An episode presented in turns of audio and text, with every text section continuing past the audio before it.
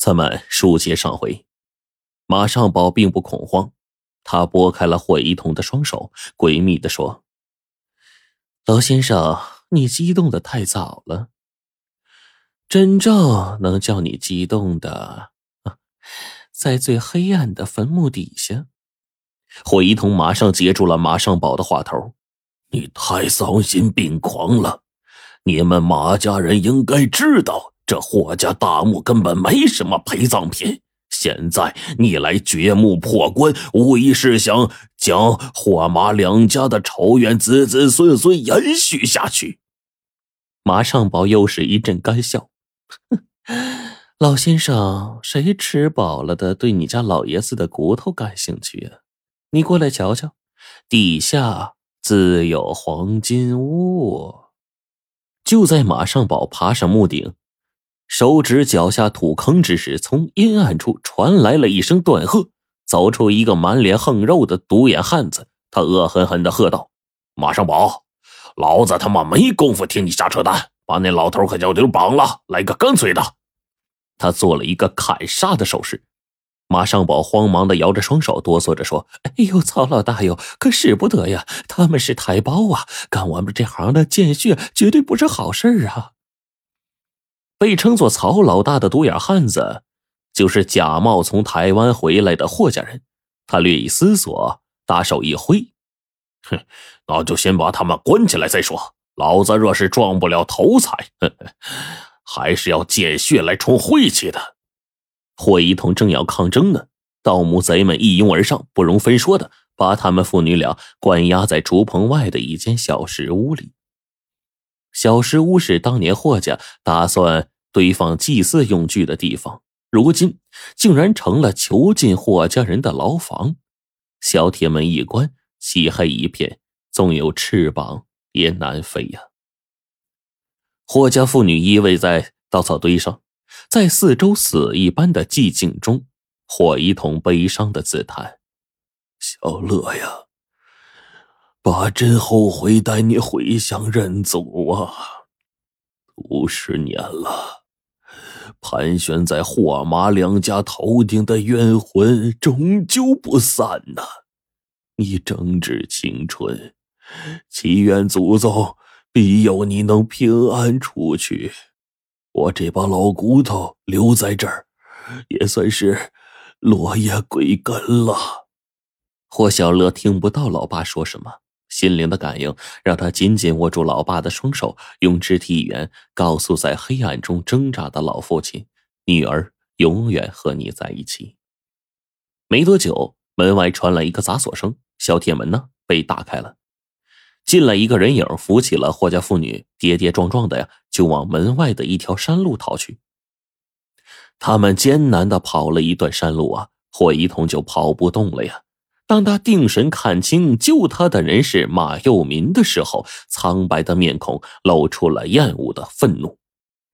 他喘着气嘲讽道：“ 你们马家人真会演戏呀，黑脸白脸全是丑角啊！这大墓是我们霍家的，我霍家人堂堂正正，为什么要躲躲藏藏？”他向女儿打着手语：“小乐。”我们回去看，他们还能把我们吃了不成？霍一桐一股犟劲儿就上来了，直拗着回头，哪知道一个趔趄跌倒在地，眼看着身子就要滚下山了。幸亏霍小乐手快，抓住老爸的肩膀，两个人都掉在了陡坡之上。被踩落的石头从山坡下传来令人心悸的回声。就在这千钧一发之际，马佑民俯下了身子。双脚倒勾在岩缝中的一棵小松树上，伸出双手，紧紧抓住霍家妇女的手腕，竭尽全力的把他们给拉了上来。当他们惊魂未定的时候，从霍家大墓的方向传来阵阵的叫喊声，有人追赶而来。年迈体衰的霍一桐跑不动了，马有民拉着霍家妇女一起躲进了一个被芦苇遮蔽的小山洞里。外面的叫喊声渐渐的远去了，马佑民打破了沉寂，他语调深沉的说道：“不怪霍老先生对我怀有芥蒂，我们霍马两家的夙愿确实太深了，这根源就……来自这座霍家大墓。当年霍日生和马伯奇歃血为盟，在白虎山呢盗挖了一座宋墓，倒卖墓中出土的文物。霍日生成了富甲一方的大财主，马伯奇虽然当上了霍家总管，但是没有分到应得的一半钱财。他们虽为主仆，却又是同性恋者。马伯奇扭扭捏捏的女人态，给霍日生一种变态的满足。马伯奇不甘心当霍日生的玩物。两个人饮酒作乐的时候，他用野樱花浸泡过的药酒和霍日生对饮。浸泡过野樱花的药酒芳香可口，能麻醉人的中枢神经，使人有飘飘欲仙之感，以至于嗜酒成瘾。霍日生在嗜酒中腐蚀了身子，慢慢走向了死亡。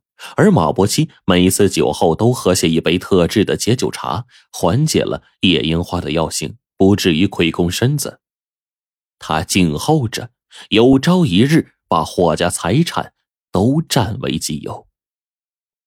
霍日生嗜酒成瘾的同时，还做着飞黄腾达的美梦。有一天，他听到了一个有关于明朝宰相叶向高的民间传说，说叶向高的父亲觅得了一块风水宝地，这块风水宝地呢？已建成了别人的坟墓，于是他机关算尽，用自己父母的遗骸偷偷的埋入别人的坟墓里，以摄取这块宝地的祥瑞之气。说来呀，也真是灵验。此后，叶家果然是大发了。